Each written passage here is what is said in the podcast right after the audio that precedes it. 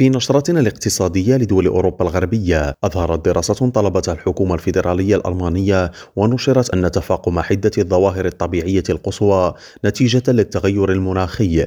قد يكلف ألمانيا حوالي ألف مليار يورو بحلول العام 2050 وبحسب التقرير فإن عواقب تغير المناخ مثل الفيضانات أو موجات الحر يمكن أن تكبد أكبر اقتصاد في أوروبا نفقات مقدارها 910 مليارات يورو.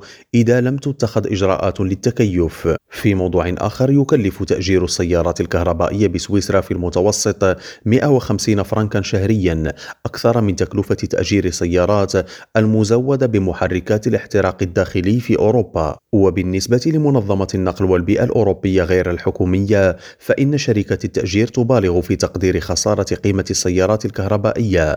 بينما تعزو شركة التأجير فقدان قيمة السيارات الكهربائية إلى عدة عوامل مثل تدهور البطارية وظهور نماذج كهربائية أكثر كفاءة وأرخص في السوق. إبراهيم الجمالي ريم راديو بروكسل.